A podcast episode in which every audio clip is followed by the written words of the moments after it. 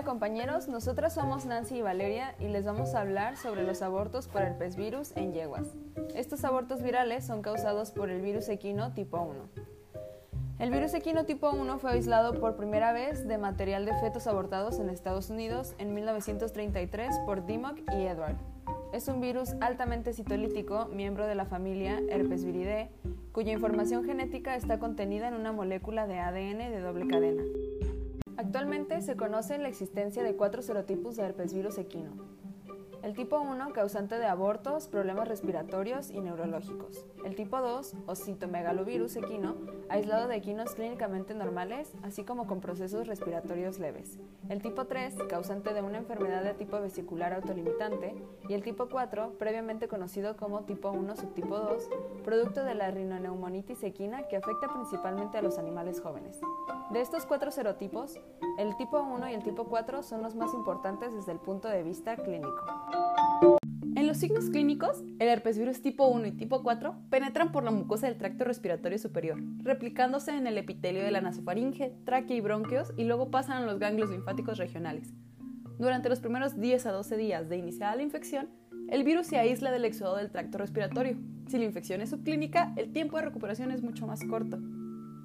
El herpesvirus tipo 1 posee además la propiedad de diseminarse por vía sanguínea y se le puede encontrar en leucocitos circulantes y en el endotelio vascular. En hembras infectadas por este tipo, se aísla el virus del tracto respiratorio superior durante los 4 o 5 días posteriores a la infección, y luego de la viremia se recupera solamente leucocitos circulantes, en los que permanecerá el virus escapando de la neutralización y llegando al feto, infectándolo y produciendo el aborto. El virus se elimina por exudado nasal, saliva y posiblemente por heces durante el periodo agudo, siendo además abundante en los fetos abortados, líquidos y membranas fetales. La infección primaria por herpesvirus tipo 1 o por el herpesvirus tipo 4 se caracteriza por producir una enfermedad primaria de las vías respiratorias altas, de gravedad variable, que depende de la edad y del estado inmunitario del animal infectado. El 95% de los abortos causados por el herpesvirus tipo 1 ocurren durante los últimos cuatro meses de gestación y las yeguas no muestran signos clínicos de la enfermedad previo al aborto. En la mayoría de los casos, el aborto ocurre esporádicamente e involucra una o dos yeguas, pero un brote de aborto episótico puede afectar al 100% de las yeguas preñadas.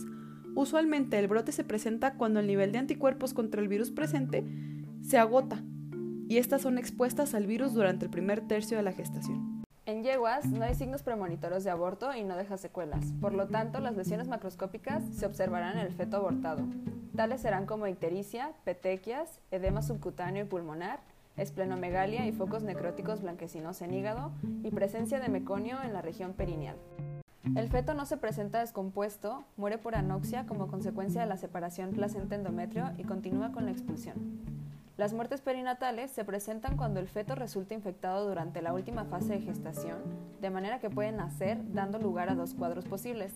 El primero nace presentando un severo estado de depresión que los lleva a la muerte dentro de las 24 horas de vida y el segundo nace aparentemente normales e inmediatamente muestran sintomatología respiratoria muriendo entre las 24 y 72 horas. Las lesiones observadas en este último tipo de manifestación clínica consiste en pulmones voluminosos y firmes, con edema y congestión. El timo y ganglios linfáticos presentan tamaño normal y en algunos casos se observan lesiones necróticas en glándulas adrenales. Las lesiones microscópicas más relevantes consisten en necrosis del epitelio de las vías respiratorias y centros germinales linfoides, con inclusiones virales intranucleares.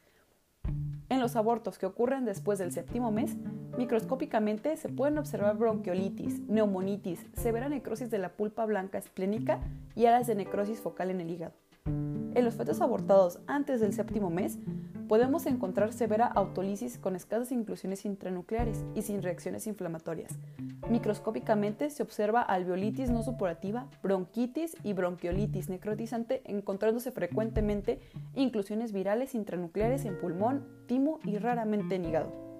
Un diagnóstico final puede lograrse con la identificación positiva de cepas víricas como herpesvirus tipo 1 o herpesvirus tipo 4 mediante un PCR específico.